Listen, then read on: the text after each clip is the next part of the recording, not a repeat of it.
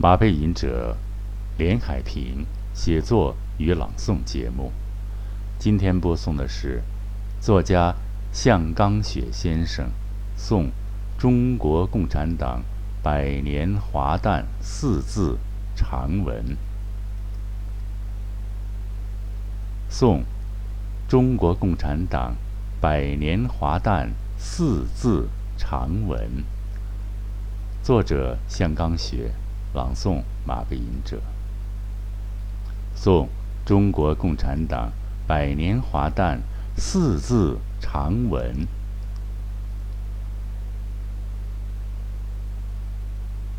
一九二一七月一日，一艘红船秘密载着共产主义十三代表，劈波斩浪。驶离上海，前往浙江嘉定南湖。在此期间，经过讨论，一致决定成立一个坚强组织——共产党。其宗旨是马克思的《共产宣言》。从此以后。垂帘旗帜高高飘扬，工农运动风起云涌。因先右倾，继而左倾。一九二七，国共合作，共同北伐。不幸的是，共产党员惨遭屠杀。因此教训，泽东委员见势独到，英明指出：“枪杆子里能出政权。”于是我党成功发动工农红军武装起义。最著名的有南昌起义、秋收起义、百色起义、陕北起义。川山起义，蒋邦政府对此不禁无比憎恨，并尽全力予以围剿中央红军。由于外国军事人员胡乱指挥，结果红军损失惨重，万不得已撤军。北退，强渡湘江，伤亡重大，行至遵义，深陷困境。全军战将士不约而同，一致认为，唯毛主席能挽狂澜，遂便召开遵义会议。与会代表共同推举泽东主席协助株洲指挥作战。为党为军主席本欲出来请缨，于是双方不谋而合。从此，主席英明指挥中央红军，四渡赤水，大显神威。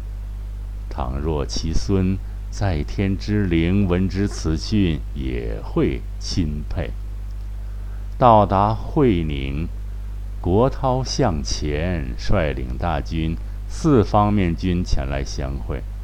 当张国焘暗中探得中央红军势单力薄，遂起野心另立中央，因遭反对。未能得逞。前进路上翻越雪山，趟过草地，终于到达陕北延安。时至日寇，妄图占领泱泱中华，中华儿女岂肯俯首？于是国共两党达成联合抗击日寇协议。通过八年浴血奋战，终于打败侵华日寇。为防内战，泽东主席冒着危险飞赴重庆，与蒋谈判，经过智斗，终于达成双十协定。此后不久，蒋帮一伙仗着他们兵多将广、装备精良，又有美帝做其后盾，与共产党兵戎相见。毫无疑问，马到成功，旗开得胜。于是立刻撕毁协议，调兵遣将，发动内战。得道多助，否则相反。交战三年，蒋邦惨败，逃往台湾。于是主席便在北京。庄严宣布，中华人民共和国中央人民政府成立啦！从此，人民做了主人。而后不久，中共中央毅然决定组建一支志愿雄军，过鸭绿江。抗美援朝、保家卫国，面对强敌毫不畏惧，一举打到三八原线，打出国威，打出军威。时至今日，世界列强不敢对我张牙舞爪、肆意用兵。接着实施。五年计划毫无基础，白手起家。经过一番艰苦奋斗，终于建成工业农业完整体系。特别造出两弹一星，虽是西方不禁胆寒。接着，主席巧妙运筹，驱逐蒋帮，滚出联大。同时恢复联大席位，一年以后，又是毛主席巧妙运筹，奋力打开中美之间坚冰的大门。华国锋主席临危受命，为防内乱，果断下令，一举逮捕赤美王两、江、王、张。尧，接着促进科研生产。邓小平同志年事已高，仍然坚决继承马列、泽东思想，倡导改革、扩大开放。江总书记接过革命，接力大棒，继续前奔。胡总书记积极提倡科学发展革命观点，习总书记深化改革，不忘初心，精准扶贫，圆中国梦，反腐倡廉，坚定不移。于是乎，今几十年，综合国力便由。薄弱，跃居世界第二富强，竟叫西方刮目相看，与其过招，勇于亮剑。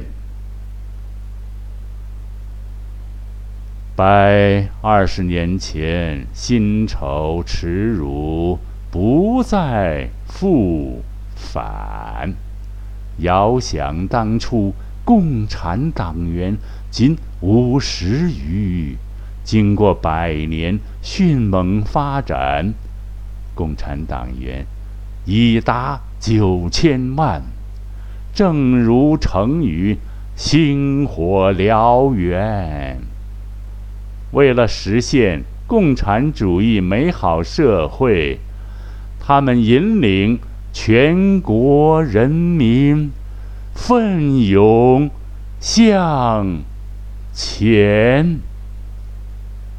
好，尊贵的听众朋友们，今天有一一个特殊的插播哈，这个他这四字文是很难读，中间也出现了磕巴，像写刚雪先生之前啊，因为没办法，因为在手机上看还出现了这个来信息的啊叮咚的声音，而且不容易读，非常不容易读。那顿在四字上吧，有些时候听起来语义就不详了，就不对了，所以有时候突破了一下，啊，但是我本来说不设聊天板块了，后来我还是说几句，因为他这个浓缩，因为向远刚先生是个是个副转军人啊，是个是个也是个作家，写了很多作品啊，有《三国前传》等等，但是这个作品呢，言简意赅，浓缩。啊，浓缩了我党百年的历史，虽然文字朴实无华，但是呢，却非常深刻，啊，精髓的把这段历史给描述了出来。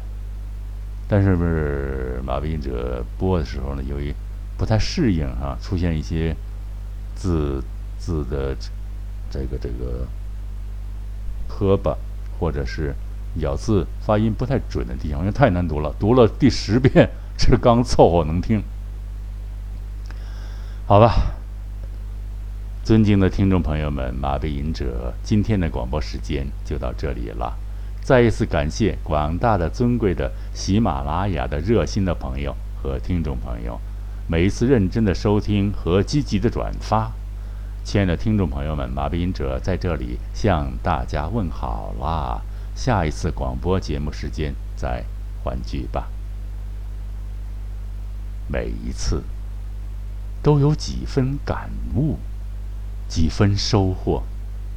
每一次，听众朋友们都能听到马斌哲那深沉的、真诚的声音。